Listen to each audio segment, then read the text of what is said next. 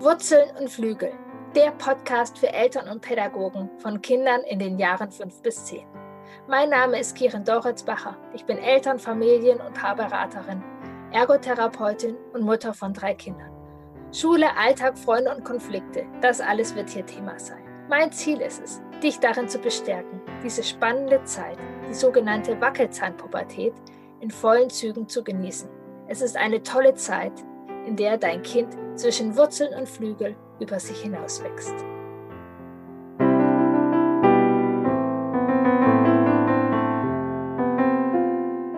Ja, herzlich willkommen. Ich freue mich, dass du wieder zuhörst und ich freue mich unglaublich auf meine wundervolle Gästin, die ähm, nicht zum ersten Mal hier ist und ziemlich sicher auch nicht zum letzten Mal.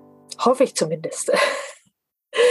Ich treffe mich mit Inke Hummel. Inke Hummel ist heute hier. Sie ist Pädagogin, Autorin, Eltern- und Familienberaterin und Mutter von drei Kindern. Genau. Und sie hat angefangen, wundervolle Bücher zu schreiben und schreibt, ja, gerade mehr oder weniger ein Buch nach dem anderen.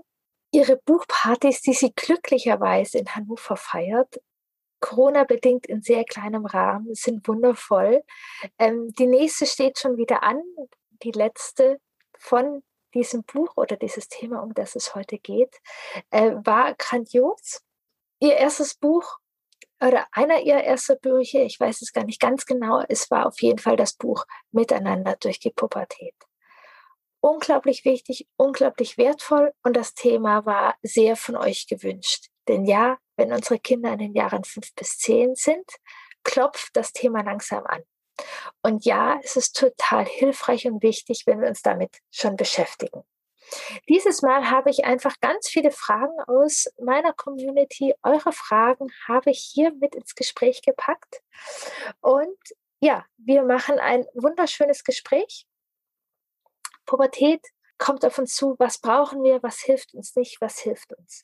Wenn du diesen Podcast bis zum Ende hörst, hast du ein ja ganz vielfältiges Wissen, Fragen auf Fragen, die ja direkt aus dem Alltag kommen. Direkt Vielleicht hörst du deine Frage, vielleicht sind es Fragen, die du dir noch nicht ganz gestellt hast, du denkst, ach genau, das sind meine Fragen. Liebe Inke, ich freue mich von Herzen, dass du da bist. Pubertät Du hast drei Kinder in dem Alter. Mit welchem Gefühl und mit welchem Wissen bist du in die Phase mit deinem ältesten Kind gegangen? Ja, als die Pubertät bei euch angeklopft hat.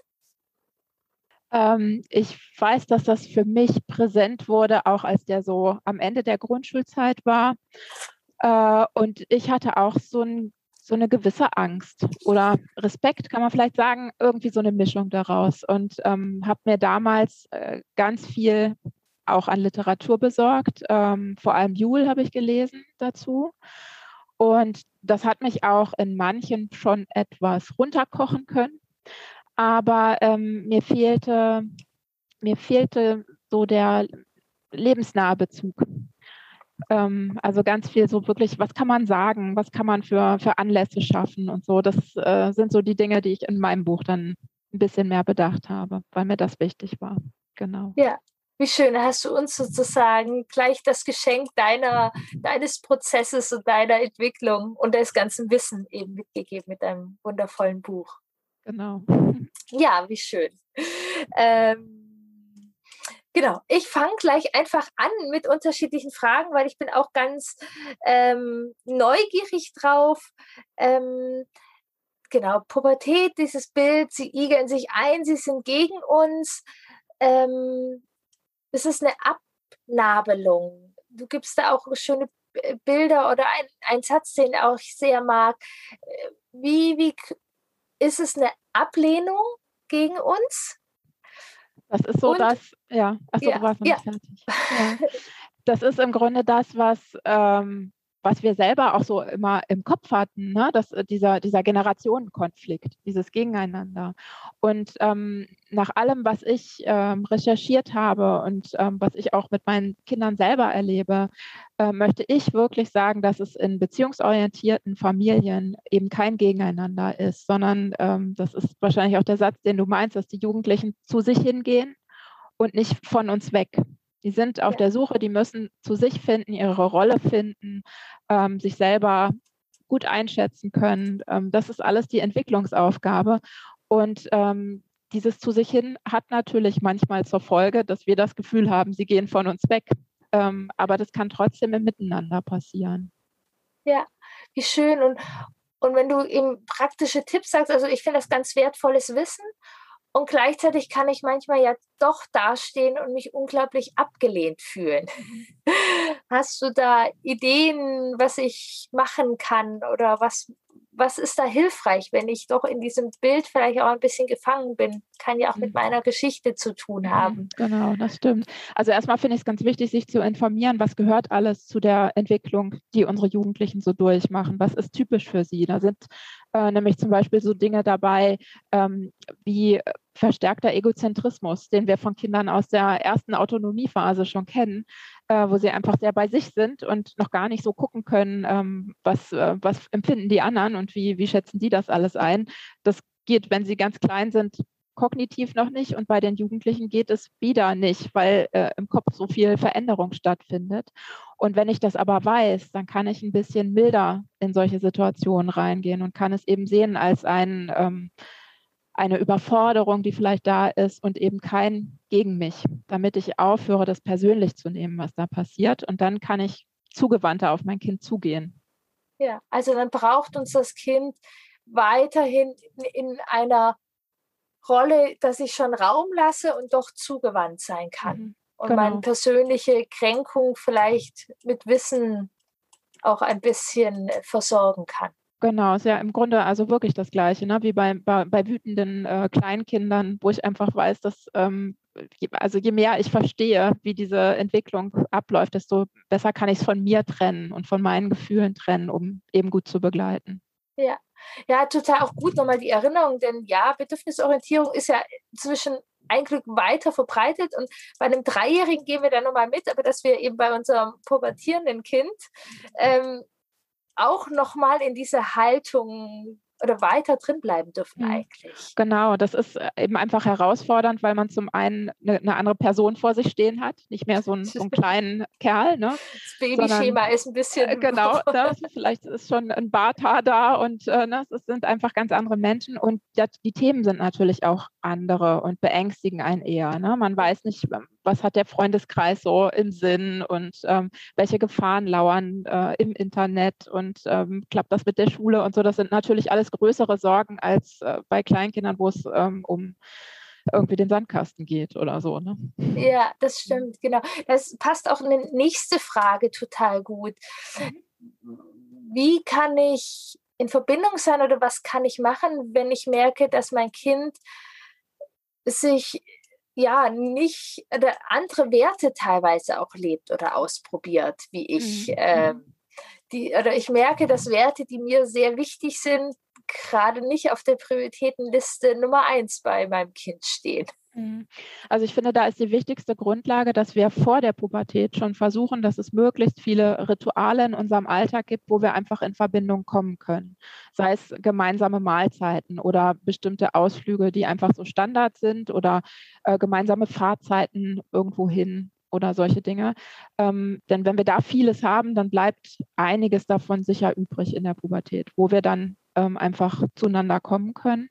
Und dann finde ich es relevant, ähm, in zwei Richtungen zu blicken. Also zum einen, sich für das Kind zu interessieren, auch wenn der über irgendwelche Serien, Bücher, äh, Musiker, sonst was, YouTube-Stars redet, wo ich eigentlich denke, Gott, das ist mir echt so egal und ich kann da ganz schwer zuhören, aber wirklich versuchen, sich da reinzugeben, äh, um das Kind zu verstehen. Das ist relevant und andererseits auch sich selber zu öffnen und sich zu zeigen und zu sagen, was sind gerade meine Gefühle, was, was erlebe ich so vielleicht mit meinen Arbeitskollegen, ähm, mit meiner besten Freundin oder wie erinnere ich auch meine eigene Pubertät, was waren da so meine Themen. Ähm, und ja, mich in einer gewisser Art und Weise menschlich und verletzlich zu zeigen, damit mein Kind so ins Mitgefühl kommen kann und ich bei ihm auch. Und ähm, dann haben wir die größte Chance, miteinander zu sprechen. Und eben, ich kann meine Werte auf den Tisch legen und mein Kind kann seine gefundenen Werte auf den Tisch legen und dann können wir mal gucken, Ne? Ob, äh, ob wir vielleicht äh, zueinander kommen oder ob vielleicht das, was wir sagen, doch im Kind arbeitet, weil es eben nicht so von oben herab äh, distanziert und autoritär auf den Tisch geschmissen wird. Ja. Und genau, in Verbindung sein und gleichzeitig schon auch ein bisschen im Vertrauen sein, dass ja auch die, das, was wir gepflanzt haben, das, was wir leben, ja auch wachsen darf. Oder wie du sagtest, dass es auch in einem arbeitet. So, also genau. also es muss jetzt ja. nicht sofort sein, ja Mama, du hast recht. genau. Böse Onkels sind tatsächlich richtig doof. Ja, genau. ja, das ist wirklich, ne? Also Vertrauensvorschuss ist ein wichtiger Punkt, ne? dass, dass wir äh, auch uns selber da vertrauen, was wir eben gepflanzt haben, wie du so schön sagst und ähm, dass wir dem Ganzen Zeit geben. Also das ist ja. ja. bei ganz vielen Konflikten so, dass man selber so den Wunsch hat, ich möchte das jetzt lösen ne? und dann ist es vom Tisch, aber so funktioniert es eben nicht. Es muss äh, einfach im Kind auch arbeiten dürfen und vielleicht muss das Kind sich mal mit seinem Kumpel drüber unterhalten und mal vorfühlen, wie ist denn da die Meinung so, ne? wenn ich was anderes sage, was eher so in Richtung meiner Eltern geht und dann kann es in ihm wachsen. Und ja. äh, vielleicht finden wir zueinander und vielleicht findet unser Kind aber auch ein, was anderes gut. Ne? Und dann äh, müssen wir damit auch zurechtkommen. Ja. Und wahrscheinlich, was du, genau, die nächste Frage wäre sozusagen, wie kann ich mit, mein, mit meinem Kind über Gefühle sprechen? Mhm. Und wahrscheinlich, genau, vermute ich, ist da auch ganz ähnliche Situation wie du gerade beschrieben hast. Genau, ne, das, das Wichtige ist, dass es Momente gibt, die, die, wo das einfach passieren kann, wo wir vielleicht auch zu zweit sind ähm, und nicht noch andere Geschwister oder so dabei sind, wo es auch nicht um äh, Alltagspflichten und Schule und hast du schon Mathe gemacht und so geht, ne, sondern wo wirklich einfach ja. Raum ist. Und ähm, ich würde immer versuchen, erstmal von mir was zu geben. Äh, um zu gucken, ob mein Kind da anknüpfen mag. Weil, ne, wenn wir die Kinder ausfragen, dann machen die ja ganz oft einfach dicht. Oder manchmal ist es auch so, dass die, die Jugendlichen gar nicht so richtig wissen, was ist da eigentlich. Ne? Und dann können sie es nicht formulieren, ähm, weil viele Emotionen auch überfordernd sein können und die die dann so ein bisschen aussperren. Und äh, wenn wir dann erstmal von uns erzählen, dann kann das ganz in Ruhe eben rauskommen aus unserem Kind. Und auch da ist wieder der Zeitfaktor wichtig. Das wird auch nicht immer im ersten Gespräch klappen, ne? sondern es dauert vielleicht ein bisschen. Ja. Und wenn mein Kind da schon sehr die Tür zumacht? Mhm.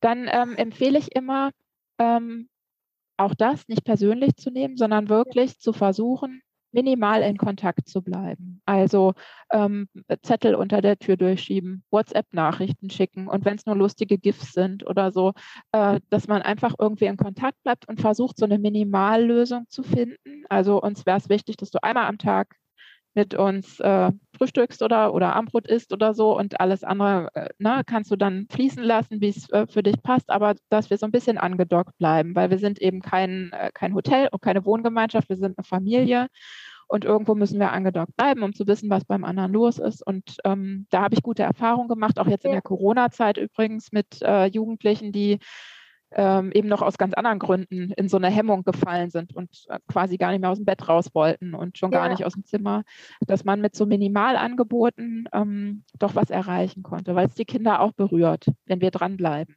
Ja, das stimmt, wie schön. Und gerade so eine Situation, wie du beschreibst, die gehen, kommen kaum noch wirklich aus dem Bett und so.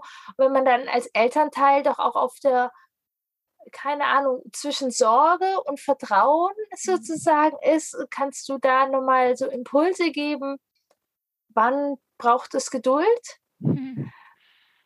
Und gibt es vielleicht auch einen Punkt, wo, wo wir, wissen wir nicht, ob unser Kind doch etwas beschäftigt oder ob, keine Ahnung, jetzt gerade in Corona auch die Stimmung tatsächlich einfach kippt? Mhm, Kannst genau. du da sozusagen einen Impuls geben aus Erfahrungswerten? Wann ist sozusagen ja mhm. zwischen Vertrauen und ja, also ich, ich würde immer, also man muss das natürlich immer sehr individuell angucken. Ich würde immer versuchen, ähm, im Gespräch zu bleiben und auch selber zu, offen zu sagen, äh, das verunsichert mich ähm, oder ich, ich bin da nicht glücklich mit oder ich habe Angst um dich oder so, solche Dinge einfach offen auszusprechen, mit dem Kind zusammen zu überlegen, glaubst du, du brauchst Hilfe, glaubst du, wir brauchen irgendwie einen Anstoß, ähm, können wir mal äh, eine Lehrkraft mit ins Boot holen oder ähm, den Schulpsychologen oder was auch immer, ne, was, was so Themen sind.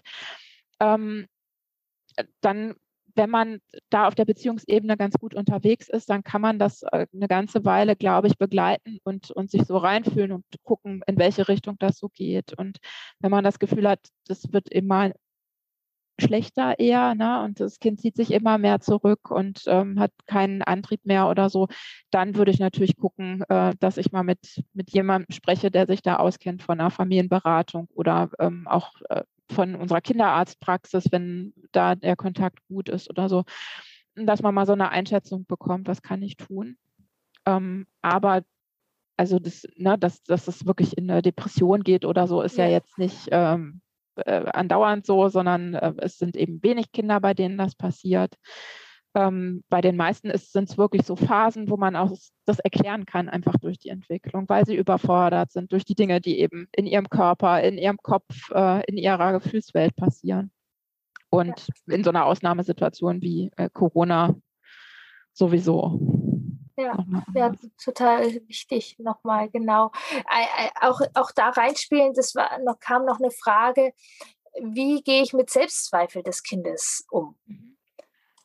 Mhm, auch die, äh, glaube ich, die gehören ja, wenn wir uns zurückerinnern, ähm, für fast alle dazu in der Pubertät, weil man sich eben erstmal finden muss. Und ähm, ich habe da irgendwann mal das, das Bild gefunden, das mir und vielen Eltern und auch einigen Jugendlichen geholfen hat, dass die Kinder eben nicht in einen Fahrstuhl einsteigen, hochfahren und erwachsen sind, sondern die gehen über die Treppe und dieses Treppenhaus hat lauter Flure und Winkel und Türen und man probiert sie aus und man geht wieder ein Stück runter und ähm, man verläuft sich mal und so. So ist der Weg durch die Pubertät, damit wir irgendwann oben im Erwachsenensein ankommen. Und da gehören auch Selbstzweifel dazu. Und ähm, da finde ich es wichtig, mit dem Kind offen zu sprechen. Ne? Was steckt dahinter? Was, ähm, was fließt da ein in diese Gefühle? Es bringt natürlich nichts, wenn ich meinem Kind sage, du bist aber wunderschön. Ne? Das, ähm, ja, toll, Mama. Ist mir doch egal, wie du das findest. Ich finde das nicht und ich glaube alle anderen auch nicht. Na, das ist es dann nicht, sondern wirklich ja. nach, was glaubst du denn, woher kommt denn das? Ähm, was könntest du tun, damit du dich besser fühlst? Also, dass man da wirklich ins Gespräch geht und versucht, das Kind zu aktivieren, ähm, daran was zu ändern, wenn da wirklich ein gravierendes Thema ist. Das muss man natürlich dann auch sehr individuell gucken. Aber ähm, wichtig ist wahrscheinlich für viele Eltern, das merke ich auch in den Beratungen immer, dass sie einfach wissen, das ist relativ normal. Das geht ja. fast allen so. Ja, das ist auch nochmal ganz gut, dass, dass man als Eltern dann nicht so in die Selbstzweifel stürzt. Genau. So, dass wir ganz im Vertrauen bleiben dürfen ja. und ja eigentlich auch wie bei den jüngeren Kindern, wenn die Sorgen haben, einfach, es bringt nicht viel, wenn man sagt, ach, mach dir keine Sorgen, ja. sondern was bewegt dich, was berührt dich. Genau, äh, wo kommt es her? Ne? Ja, dich, genau. Ja. Mhm. ja. total schön. Ähm, noch ein, ein, eine Frage, ein Thema, jetzt sozusagen ein bisschen ein kleiner Sprung. Mhm. Ähm, oder nee, ist noch eine Frage, die ein bisschen auch noch mit reinpasst. Kommunikation mit den Lehrern. Mhm. Welche Rolle, also wenn ich so beobachte, mit den äh, pädagogischen Fachkräften im Kindergarten sind wir ja noch eng im Austausch. Dann kommt die Grundschule da ist es schon weniger sozusagen. Da, da kriegen wir noch regelmäßig Zettel und hin und wieder Gespräche. Wie, wie ist das, wenn die Kinder älter werden? Was ist da unsere Rolle? Mhm. Ähm, ich, ich finde, ähm, auch das kann man nicht pauschal beantworten, weil es sehr auf die Kinder ankommt. Es gibt Kinder, die, da merkt man wirklich, die lösen sich langsam und ähm, ab 14, 15 lösen die ihre Dinge alleine und man hört auch kaum noch was von den Lehrkräften, es sei denn, es ist mal was Dramatisches. Ähm, und ähm, dann gehen die ihren Weg. Und dann gibt es andere Kinder, ähm, wo mir auch Lehrkräfte sagen, sie sind froh, dass die Eltern mit im Boot bleiben und manchmal auch äh, bis zum Schulabschluss. Ähm, weil die einfach die Unterstützung brauchen beim, beim Sortieren, beim äh, Motivieren und so.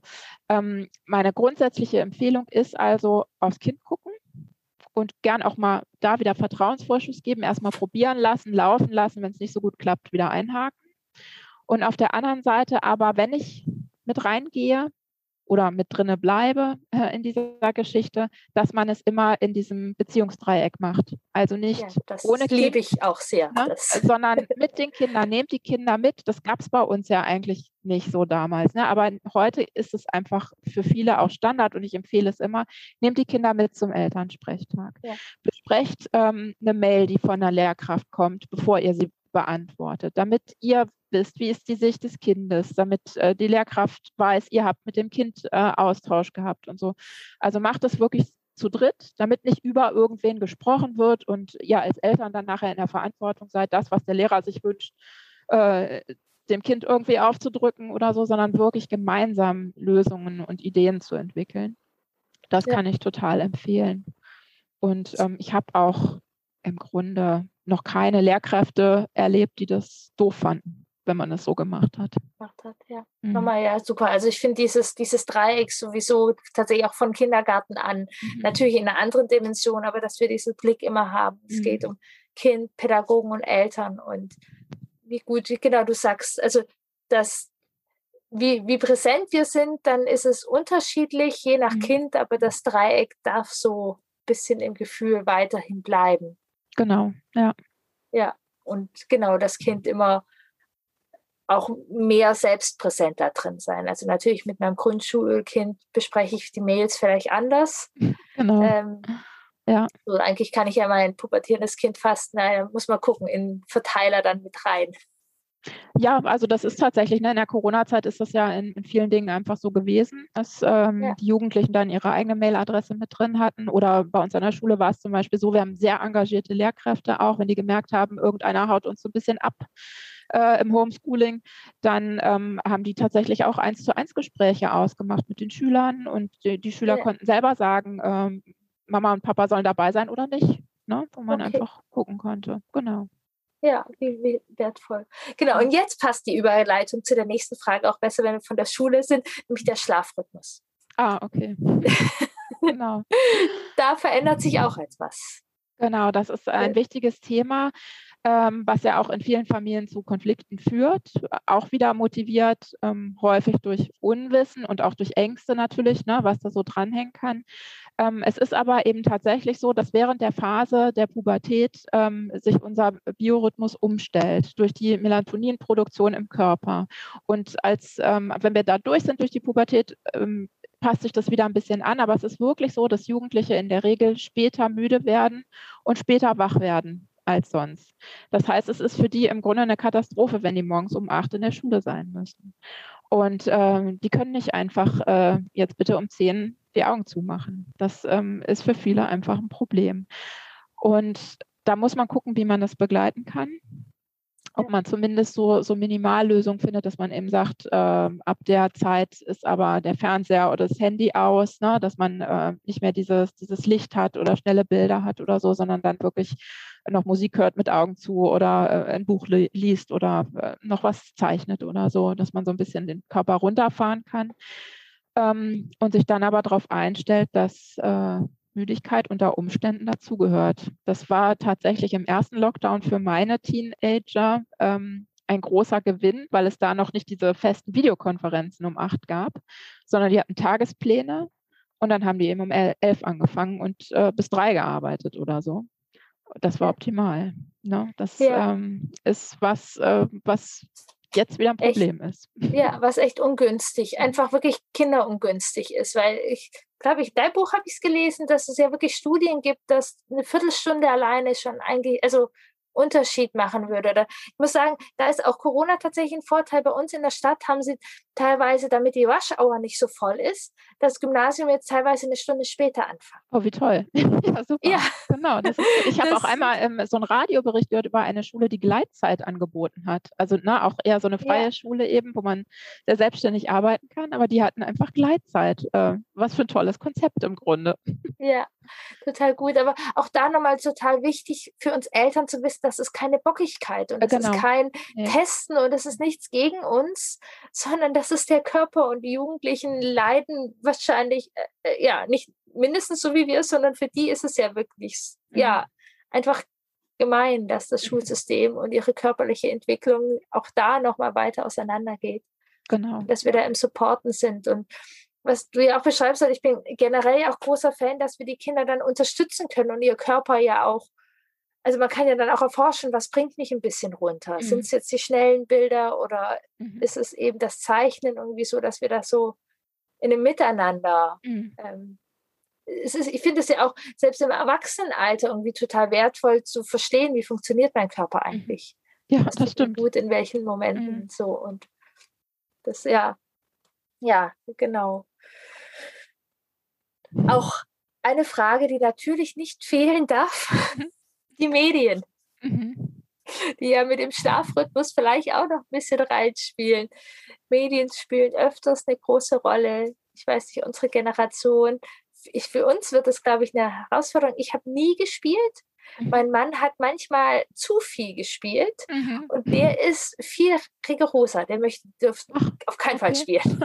Das ist aber auch nicht die, ähm, also das ist auch keine Mussentwicklung. Ne? Also ich kenne auch ja. viele Eltern, die selber Zocker waren äh, an den Rechnern, die es eben bei uns damals so gab und äh, die das heute auch immer noch toll finden, mit den Kindern ja. zelebrieren oder so. Ne? Das also ist, glaube ich, dann einfacher, glaube ich, um da in genau. Verbindung zu sein, als ja, wenn dann genau. daraus so eine Haltung wird, auf gar keinen Fall. Das stimmt. Also also ja, ich, ich finde, ähm, das Wichtigste dabei ist auch wieder Prophylaxe und auch wieder was, was man eben äh, im Kopf haben sollte, wenn man mit seinem Grundschulkind umgeht. Denn ähm, je mehr ich da schon äh, den Kindern ermögliche, desto schwieriger wird es in der Pubertät. Ähm, also da ist wirklich mein Rat, äh, dass man äh, langsam starten sollte und auch wenn das umfällt, wenn da jemand ein Smartphone schon mit sieben hat oder keine Ahnung, dass man sich da nicht so mitziehen lässt, weil ähm, ihr nachher zu Hause die Themen habt, sondern wirklich gucken, ähm, macht einen begleiteten Zugang zu Hause, nicht unterwegs irgendwo, wo ihr drauf gucken könnt, wo die Kinder nach und nach probieren können, was, was fasziniert mich, kann ich selber ähm, mir Ziele setzen, wie ich wieder aufhören kann und welche Spiele sind ähm, gut, ne? was, was nutze ich an Kommunikation vielleicht auch über die, die Geräte und so. Also, dass man das begleitet, ähm, immer mehr in die Selbstständigkeit geben kann. Dann sind eure Kinder auch im Jugendalter irgendwann in der Regel soweit, also wieder auch nicht alle, ne, aber dass sie nach und nach selbstständig damit umgehen können und ähm, auch dann mit einem Smartphone, was sie eben mitnehmen und was auch mobile Daten hat, ähm, verantwortungsvoll umgehen können. Ähm, dann ja, ist so der Punkt, dass man individuell gucken muss, können die Kinder das alleine, ganz alleine handeln. Bei uns ist es zum Beispiel so, dass ein Kind ähm, kann wunderbar das, ähm, das Smartphone abends weglegen und macht dann ruhiger und schläft dann irgendwann. Und das andere Kind ähm, würde immer wieder gucken, ob nicht doch irgendwas gekommen ist. Und deshalb haben wir alle einen Ort, wo unsere Geräte nachts hinkommen, ab einer bestimmten Uhrzeit, ähm, damit sie nicht im, im Zimmer sind weil das, das einfach hilft. ganz schön herausfordernd. Aber ja, es, genau. ja, also ja. wir sind ja im Grundschulalter und ich merke mhm. eben genau das, was du beschreibst. Wir werden auch achtsamer.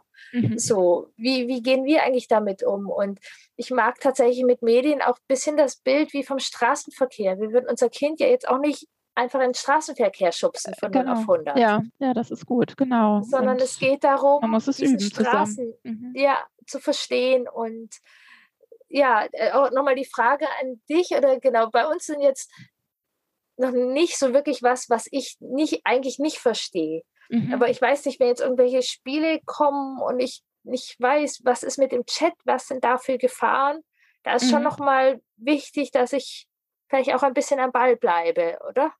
Genau, also natürlich gehört auch immer ein Vertrauensvorschuss dazu, ne? dass, ja. wenn wir mit den Kindern darüber gesprochen haben, teil keine Fotos, die du nicht auch äh, in der Schule aushängen würdest ähm, oder ähm, beende einen Chat, wenn ihr in Streit geratet und klärt es persönlich, weil schriftlich ne, ja. kann, kann das total explodieren. Solche Dinge, wenn wir das besprochen haben, dann müssen wir die Kinder auch ein bisschen versuchen lassen. Ja. Und ich bin ein großer Fan davon, ähm, das Ganze dann auch wirklich als, als den Kinderbereich zu sehen und keine Nachrichten zu checken und ne, irgendwie ja. äh, da übergriffig zu werden, ja, sondern da wirklich zu vertrauen und immer wieder ins Gespräch zu gehen, wenn ich das Gefühl habe, irgendwas läuft in eine nicht so gute Richtung oder ich habe gehört, da gibt es irgendein Programm oder irgendeine Challenge oder was da gerade im Internet so unterwegs ist, einfach drüber reden und warnen und sich auch mal anhören, wie die Kinder das so wahrnehmen und sehen Und wenn irgendwas Neues kommt, neues Spiel, neues Programm oder so, ne, dann gibt es ja auch ähm, tolle Seiten wie ClickSafe oder so, wo man sich ein bisschen informieren kann. Ähm, was ist das genau? Worauf sollte ich achten? Was sollte man einstellen bei den Privatsphäre-Einstellungen und so, ähm, dass man da so ein bisschen mitwachsen kann. Genau, ja. das, das halte ich so für das Wichtigste. Und inzwischen ist es bei unseren Kindern wirklich so, dass wir darauf achten, dass die ihre Pflichten haben in Schule und, und Familie und äh, ihre Hobbys, die eben ähm, auch was mit Bewegung und, und mit ähm, äh, künstlerischem äh, Tun zu tun haben. Und ansonsten dürfen die ihre Geräte relativ frei benutzen. Und das klappt total gut. Also ne, das hat man jetzt auch, wir haben jetzt ja schon Sommerferien bei uns am Anfang gesehen, dann war erstmal drei Tage äh, durchzocken. Und dann war wirklich so, äh, ich treffe mich mal mit einem Freund, wir gehen mal Radfahren. Ja. Wo sie dann selber merken, okay, jetzt ist auch gut. Und ich durfte ja. Ja, und, ja wie ähm, schön auch, dass man diesen Raum gibt und dann nicht gleich in Panik gerät. Ja, genau. genau. Und was du also ich habe die Ferien durchgelesen früher. Das war ja, ja, auch nicht groß was anderes. Also ja, ne? ja, äh, auch da genau total gut, auch die Relation, genau. Ja. Und die, wenn, wenn, unser Kind jetzt da durchlesen würde, wären wir noch stolzer irgendwie so, aber dass es einfach ja, ja. Genau. neue mhm. Medien sind. Und genau, und was du mir genau auf die Frage beantwortet hast, dass es eben, genau, dass ich auf jeden Fall die Chats genau da den Vertrauenszuschuss gebe, aber dass man trotzdem, wenn es halt neue Gefahren haben, was ein 14-Jähriger vielleicht noch nicht so im Blick mhm. hat, mhm. welche Sicherheitseinstellungen man da machen muss oder äh, wer einem da, also wie gesagt, ich bin noch nicht total im Thema drin, aber du hattest, mhm. magst du noch mal kurz sagen, wo kann man das gegenchecken? Zum Beispiel bei ClickSafe, das ist eine, eine gute Seite. Ja. Genau, wo man äh, gucken kann. Aber es gibt auch übers, übers Familienministerium, glaube ich, noch äh, so Hinweise. Ja. Genau, wo man ja, weiter gucken kann. Mhm. Ja. ja, ja, Mensch. Es ist meine größte Herausforderung vom Podcast ist ja immer, ähm, dann irgendwann auch das Ende zu finden. Weil es so, so viel Spaß macht. Mhm. Ähm, genau, versuche ich die, die äh, ah, doch noch eine wichtige Frage. Ähm, es sind noch einige wichtige. Wir, wir gucken mal, vielleicht überziehen wir ein bisschen. Hygiene. Okay. Hygiene. Wie, mhm. wie können wir unsere Kinder im Thema Hygiene begleiten, unterstützen? Welchen Raum brauchen sie da? Ähm, mhm, also auch da finde ich es wichtig, äh, in Beziehung zu sein, dann kann man immer wieder Dinge ansprechen, die einen selber stören oder eben auch mal sagen, ähm, wie das vielleicht bei anderen ankommt oder so zusammen überlegen, was brauchst du, damit es irgendwie vielleicht anders werden kann, als es jetzt gerade ist. Das halte ich nicht für so gut oder so, dass man da einfach gucken kann.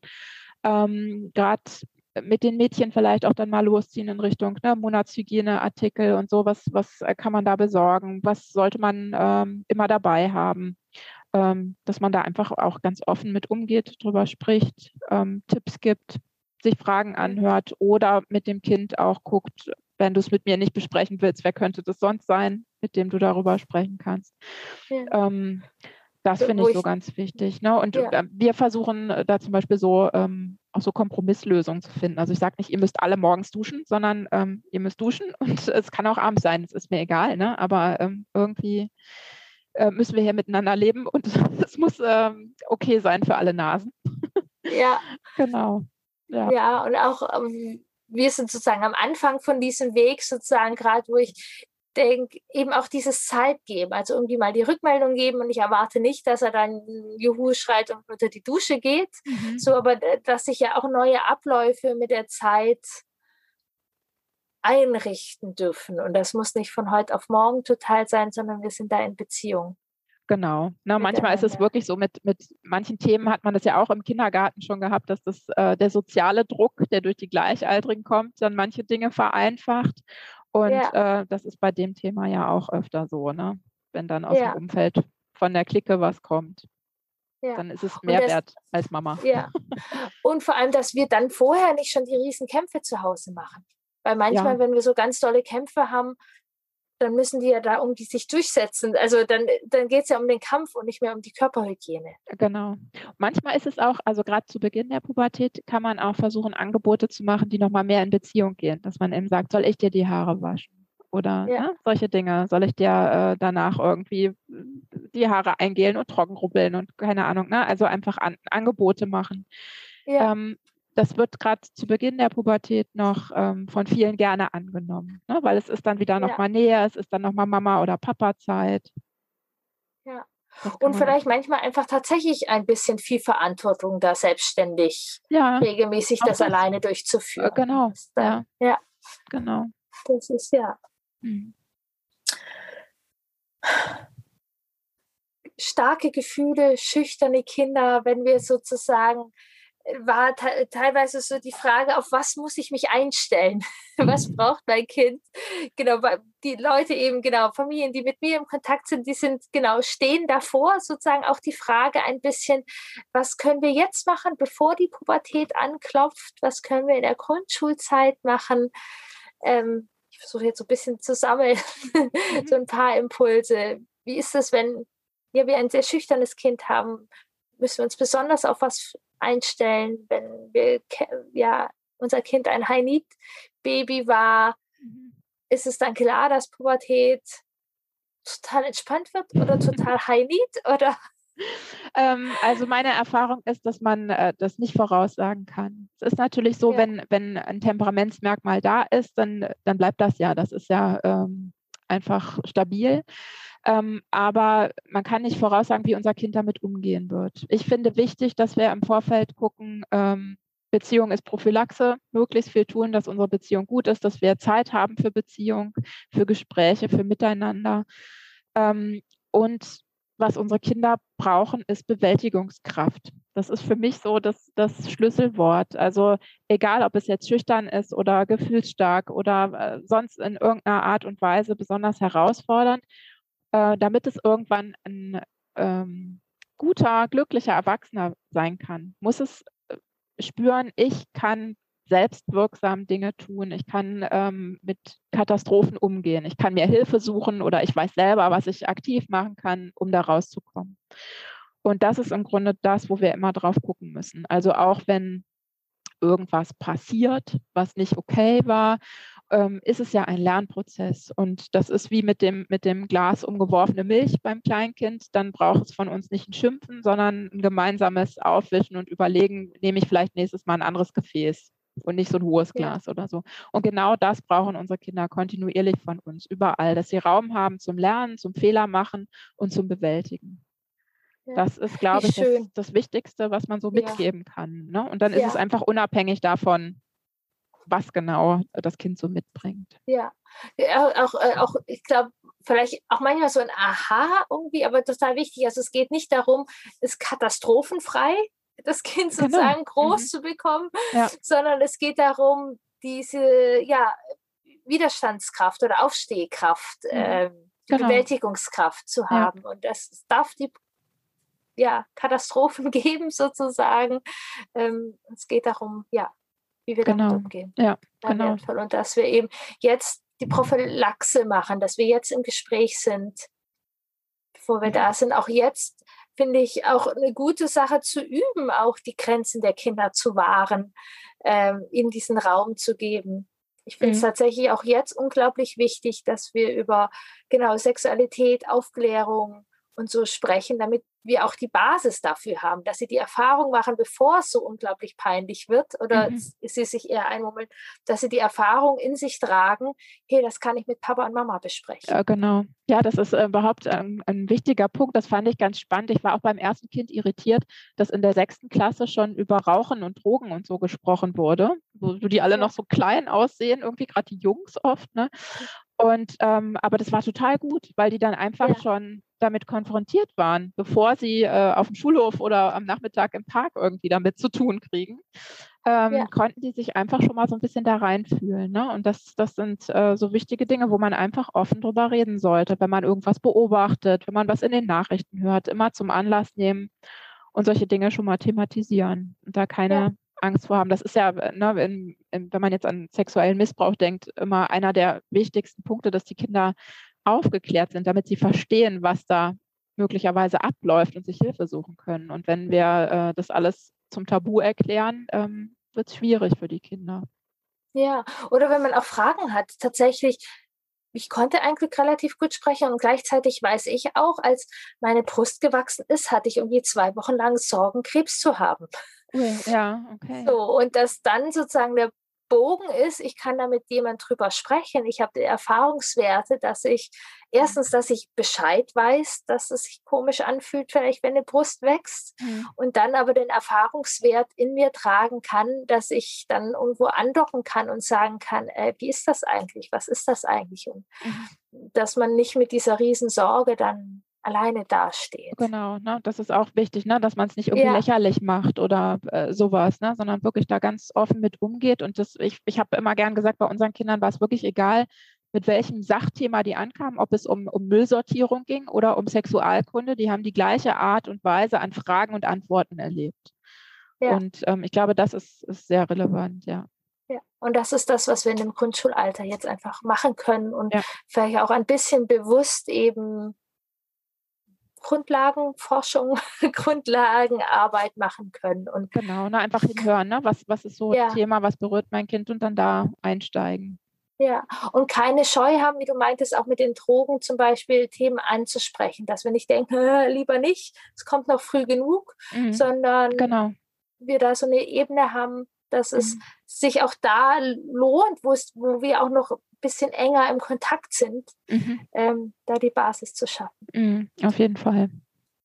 Ja, wie schön. Wir haben überzogen, es hat Spaß gemacht. Ich könnte Aha, noch ja, sehr. viel überziehen. Genau.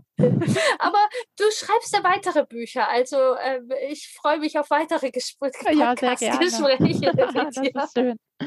Genau. Ja, wie schön. Ich würde dir jetzt auch noch, ähm, ach, ich bin voller Begeisterung ein bisschen aus meinem äh, Konzept draußen. Ich sammle total gerne am Ende nochmal so ein paar Punkte. Vielleicht können wir nochmal so drei Dinge zusammensammeln. Mhm. Ich glaube, eine Sache haben wir auf jeden Fall gerade sowieso gesammelt, dass es total wertvoll und wichtig ist, dass wir vorher eine Basis bauen, eine Gesprächskultur, eine Beziehungskultur, die uns sozusagen tragen kann auch mhm, durch die Zeit. Genau. Ja, genau. Das glaube ich auch. Je mehr man da gemacht hat, desto mehr bleibt einfach übrig, auch wenn die Kinder mehr nach, ins Außen streben. So. Mhm. Ja, genau. Ähm, was vielleicht noch ein Punkt, der dir besonders wichtig ist, den wir jetzt hier nochmal mhm, also ich glaube, das war das eigentlich, was wir am Anfang hatten, ähm, dass man die Dinge nicht so persönlich nimmt, sondern ja. sich wirklich ähm, informiert, was so dahinter stecken kann, dass das Kind sich gerade so zeigt und ähm, versucht zugewandt zu bleiben, wie bei dem kleinen Wutzwerg mit vier Jahren. Ja, mhm. Total, ja, genau, wichtig. Das ist, und dein Satz, die, die machen das nicht gegen uns, sondern die macht das für ihre Entwicklung und dass genau. wir mhm. da diesen Raum geben dürfen. Mhm. Ja. Ja. Ähm, ja, und genau, ja, einfach uns nicht angegriffen fühlen. Und als dritten Punkt, glaube ich, würde ich noch, was du auch mit reinfließen lassen, dass wir einfach auch Wissen darüber haben. Mhm. Dass wir uns erkundigen und auch Wissen haben, wie ist das mit dem Gehirnumbau? Wie ist das mit dem Schlafrhythmus, der sich verändert? Für mich tatsächlich auch neu war nochmal, ich wusste, aber es war eine wertvolle Erinnerung, dass ich ja wirklich nochmal viel zentrierter auf sich sind. Mhm. Und dass wir dann nicht verzweifeln, dass unser 15-Jähriger immer noch nicht die Empathie entwickelt hat, sondern dass es einfach gerade nochmal äh, bauarbeiterbedingte äh, Phänomene sind. Genau, ja. Mhm. ja. Ja, Super. Und jetzt würde ich dir total gerne die Abschlussfragen mhm. stellen. Mhm. Bin schon ganz gespannt. Du, ja, du warst schon mal im Podcast und hast sozusagen die gängige Abschlussfrage schon gestellt bekommen. Daher würde ich die jetzt auf die Pubertät beziehen. Mhm. äh, bei dir. Eine Erinnerung von dir aus deiner Pubertät, die besonders lustig, traurig, mutig oder verbunden war. Spontan, was fällt mir da ein? Oh, das ist so schwer. Das muss gleich geschnitten werden. Ich muss jetzt erstmal denken. Ja. Ähm, warte.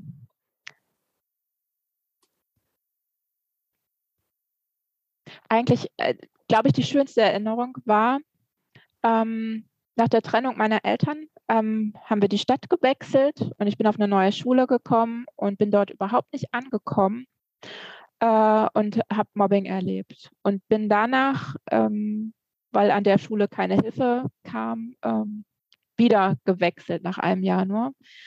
Und ähm, an dieser Schule bin ich so wahnsinnig warm empfangen worden, ähm, das war eine ganz, ganz tolle Erfahrung. Und im Grunde gab es natürlich auch äh, Klickenwirtschaft und ne, was es alles so gibt in der Pubertät, in der Schule, aber äh, im, diese Atmosphäre dort in der Schule war immer eine ganz warme.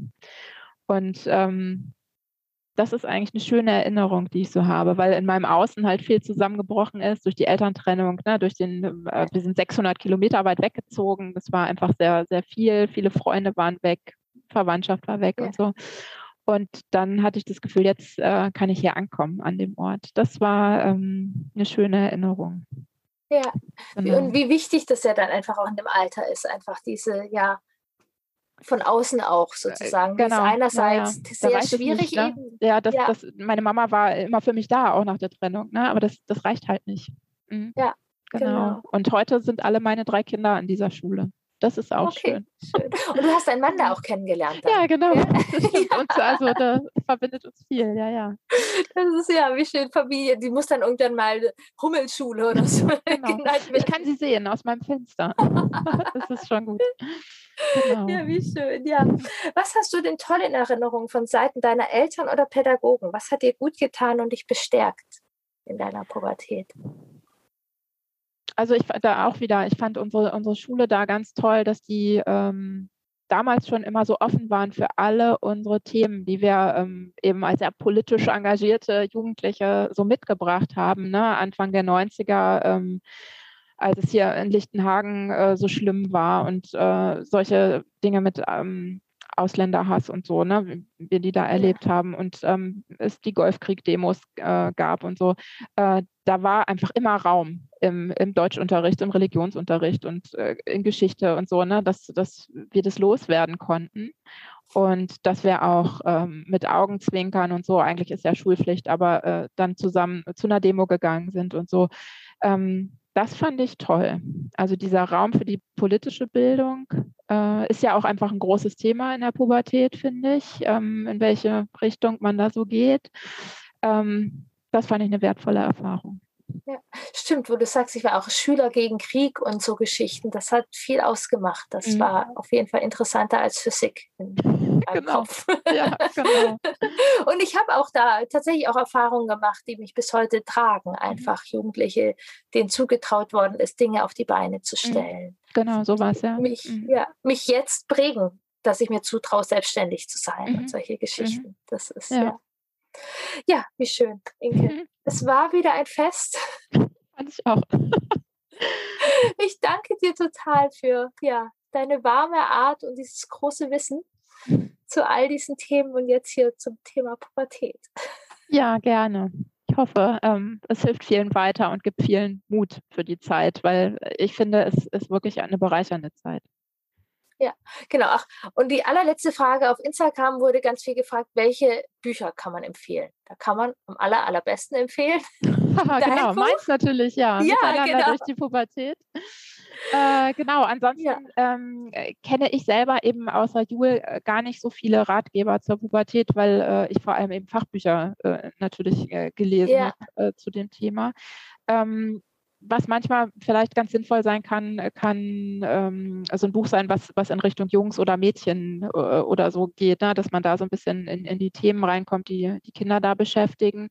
Ähm, und was ich gar nicht weiß, ob es da schon so viel gibt, auch in Richtung äh, Gender-Thematik, ist für viele ja auch einfach groß, ne? dass man ähm, eben da sich so ein bisschen informiert. Ähm, da kenne ich selber jetzt eher äh, gute Broschüren von der AIDS-Hilfe oder so, ne? dass man da einfach so ein bisschen einsteigen kann, Gefühl für bekommen kann. Ähm, ja. Und wie dann sehr unsere, auch neuere das, Medien äh, teilweise dabei das, sind. ja, genau. Ja. Im Internet nachlesen. Ja, super. Ja. Mhm. Also Bücher, Inkes Buch Miteinander durch die Pubertät, Jul und total wichtig nochmal der Hinweis, dass wir das Gender-Thema im Blick haben dürfen. Mhm, genau. begleiten dürfen. Und jetzt danke. ja.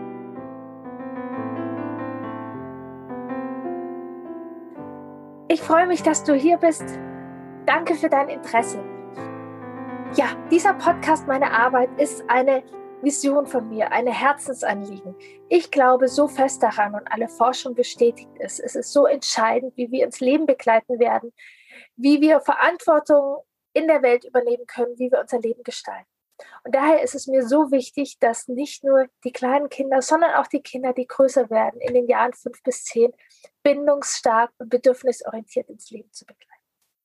Und du kannst mir dabei helfen, diese Vision weiter in die Welt zu tragen. Erzähle ganz vielen anderen Eltern, Pädagogen und Großeltern von meinem Podcast, von meiner Arbeit. Lass sie auch Teil davon werden. Lass, lass die Bestärkung auch bei ihnen ankommen. Und du kannst mir noch helfen, dass dieser Podcast noch weiter ausgespielt wird, indem du äh, bei iTunes eine Bewertung für mich reingibst. Schenk du mir deine Bewertung auf iTunes und ich schenke dir eine Karte mit Affirmationssätzen, die dein Kind für die Schulkindzeit stark macht. Ich habe eine Kooperation mit Nadine von Beziehungsvoll begleiten. Sie hat wunderschöne Karten gestaltet und die schenke ich dir. Lasst uns ja die Jahre fünf bis zehn für unsere Kinder bindungsstark, bindungsorientiert begleiten. Es wird sich so sehr lohnen für uns und die Welt, in der ja unsere Kinder leben werden.